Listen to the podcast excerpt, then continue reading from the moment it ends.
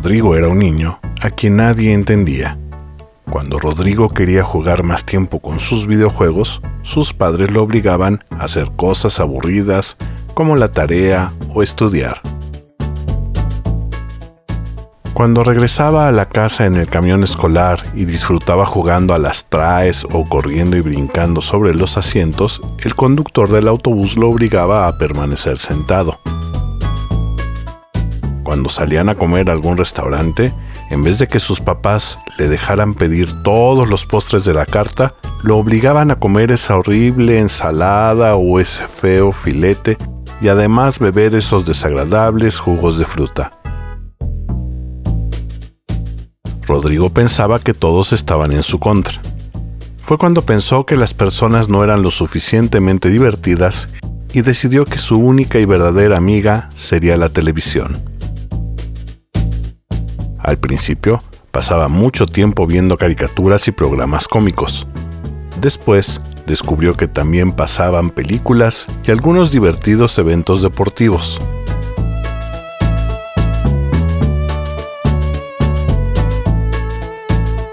Toda su atención y tiempo se centraban en ese maravilloso aparato que le ofrecía largas horas de entretenimiento sin pedirle nada a cambio.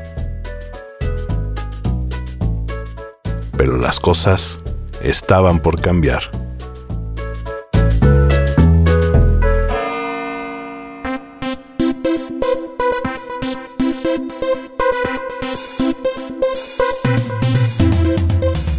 Una maravillosa pieza de ingeniería, construida con los materiales del cosmos, es el elemento a través del cual contactamos con todas nuestras realidades.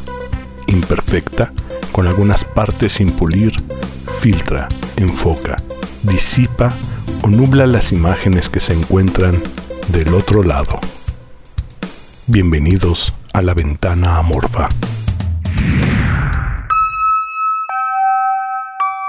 Hoy presentamos Televisor.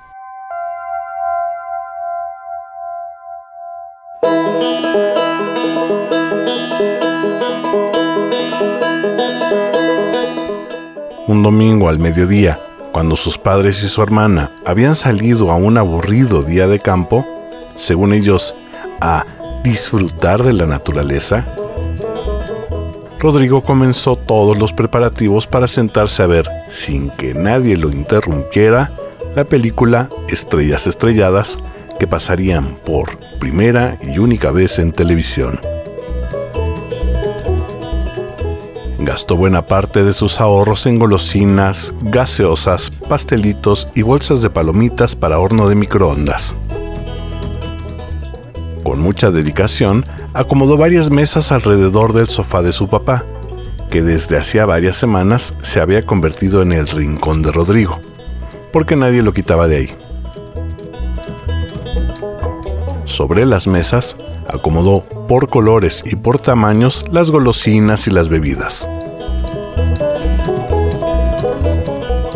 Lo mejor estaba preparado para la mesita central, las palomitas de maíz con sabor a caramelo y con chile y salsa de manzana. Preparar tan delicioso platillo no era nada sencillo. Si dejabas poco tiempo la bolsa de palomitas en el horno, se quedaban en la bolsa muchos granos de maíz que no se hacían palomita. Pero si lo dejaba durante más tiempo, la salsa de manzana se convertía en una masa muy parecida al relleno de strudel de manzana, pero duro. Rodrigo se había convertido en un especialista. Nadie en toda la ciudad, Díaz Mirón, preparaba las palomitas con tal perfección.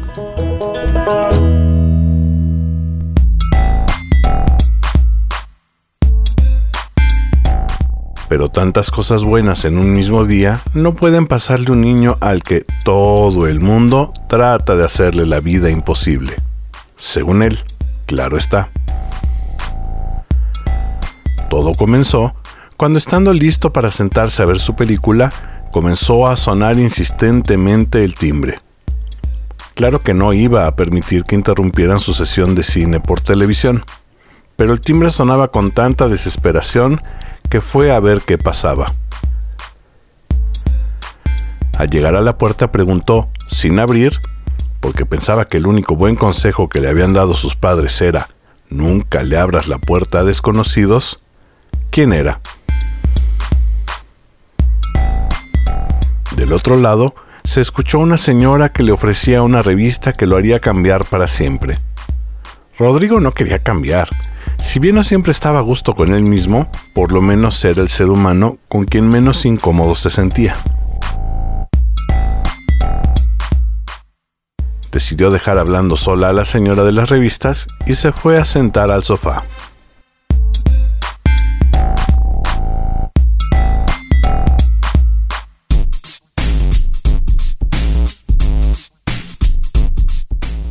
Justo minutos antes de que la película iniciara, hubo una interrupción por parte del noticiero local.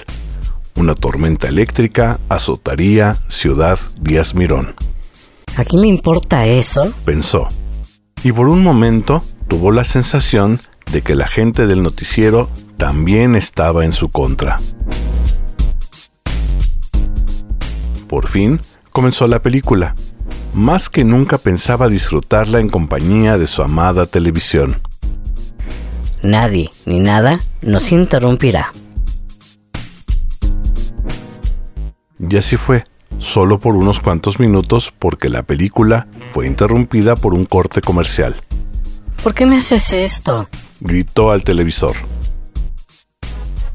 Instantes después, regresó la transmisión normal, pero no por mucho tiempo porque de nuevo, una pausa para anuncios interrumpió la trama de la película justo en la parte más interesante. ¡Diablos! gritó. Con la mano derecha cogió un puño de palomitas de maíz y las arrojó a la pantalla. Contrario a lo que esperaba, el caramelo de manzana y el chile no quedaron embarrados en la pantalla, sino que atravesaron al fondo de la televisión. La pantalla se puso negra. ¿Por qué me haces esto? ¿Acaso tú también estás en mi contra? Unos colmillos puntiagudos y largos se dibujaron en la pantalla.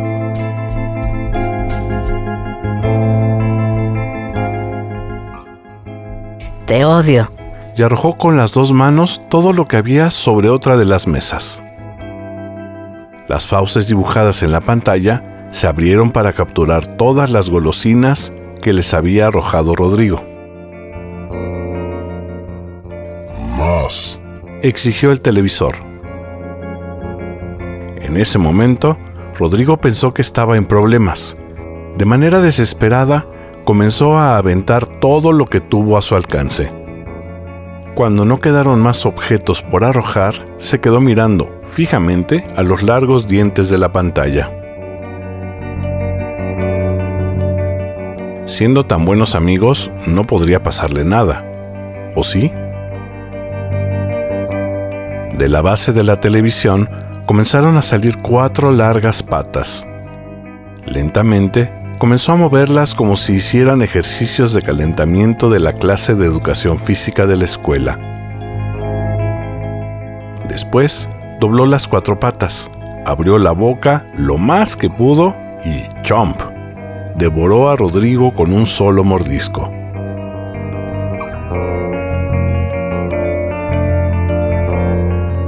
La televisión, al ver lo que había hecho, salió por la ventana y se perdió entre las calles de la ciudad.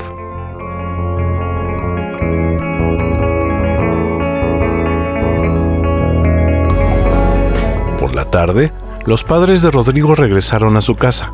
Se veían muy felices. El papá había pescado una enorme trucha casi del tamaño de su hija. La mamá había juntado en una linda canasta un gran ramo de coloridas flores silvestres y la hija había recolectado media docena de hermosas rocas para su colección. Todos se sentaron alrededor de la mesa para cenar y seguir comentando lo divertido que había sido el paseo por el bosque.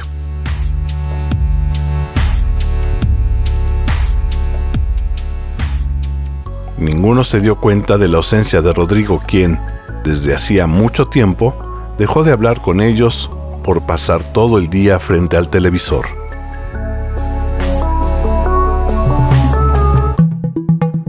Una vez más, muchas gracias por escuchar este, tu programa, en donde semanalmente abordaremos temas de lo más diverso, desde lo cotidiano hasta lo paranormal, pasando por lo social y lo histórico. Todo desde el imperfecto cristal de nuestra ventana amorfa. Te espero la próxima semana.